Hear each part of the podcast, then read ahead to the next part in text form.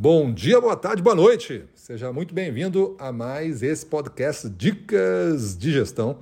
Eu sou Gustavo Campos, instrutor-chefe do Ressignificando Vendas, e hoje o nosso tema é Não temo a morte, mas o fim da vida. E vamos entender o que isso significa para nós gestores. A gente teve contato com uma pesquisa que talvez você já tenha visto em outras fontes, o mesmo dado. Ele replicou, vamos dar para dizer que ele viralizou no mundo inteiro, onde os principais medos dos executivos, ou seja, das pessoas que vendem alguma coisa, iguais a nós aí, né? Elas, elas diziam que o maior medo delas era falar em público. Por incrível que pareça, o falar em público era o maior medo. Em segundo lugar, o medo da morte. Olha que interessante, porque a morte ela está presente para todo mundo, né? Mas é, temer a morte e, em primeiro lugar, temer falar em público. E nós, vendedores aqui, né, nós, gestores comerciais, essa área específica dentro do grande universo corporativo de negócios, nós falamos em público a todo momento, né? Nós estamos sempre conversando com alguém, estamos sempre falando, inclusive o estereótipo do vendedor, o estereótipo do gestor comercial é um cara falante, né? E, e às vezes a gente não encontra esse cara, a gente encontra um cara mais tranquilo, um cara mais é, planejador, um cara mais fechado até, mais tímido, e tudo certo. Tem um outro cara que fez um livro chamado Feitas para Durar, e aí ele conseguiu é chegar numa, numa definição de grandes líderes.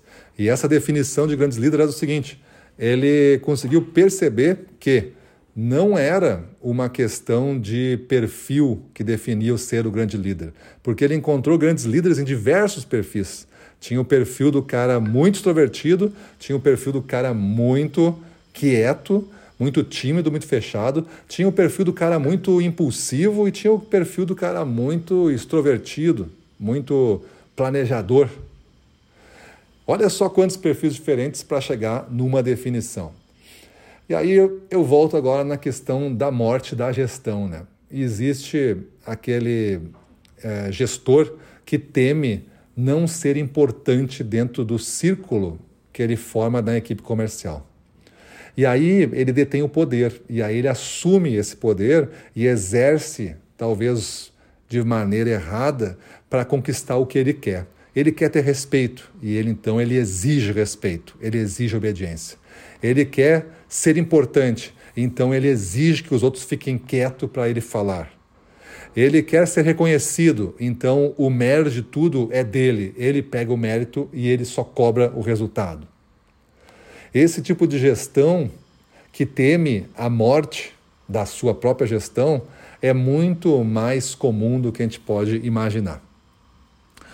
Mas quando tu entende que esse cara, talvez, ele não está entendendo a vida dele toda, e aí a frase que eu trago como tema aqui é o não tema a morte, mas o fim da vida, eu não temo a morte do fim da gestão, por exemplo. Eu não temo a morte da gestão, mas eu temo o fim da minha vida de gestor.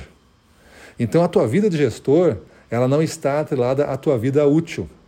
Se você for um gestor que busca não, não matar a, sua gestão através desses atos errados que eu falei, né, de exigir medo, autoridade, obediência, coisa desse tipo, talvez a sua vida de gestor seja muito mais longa e próspera.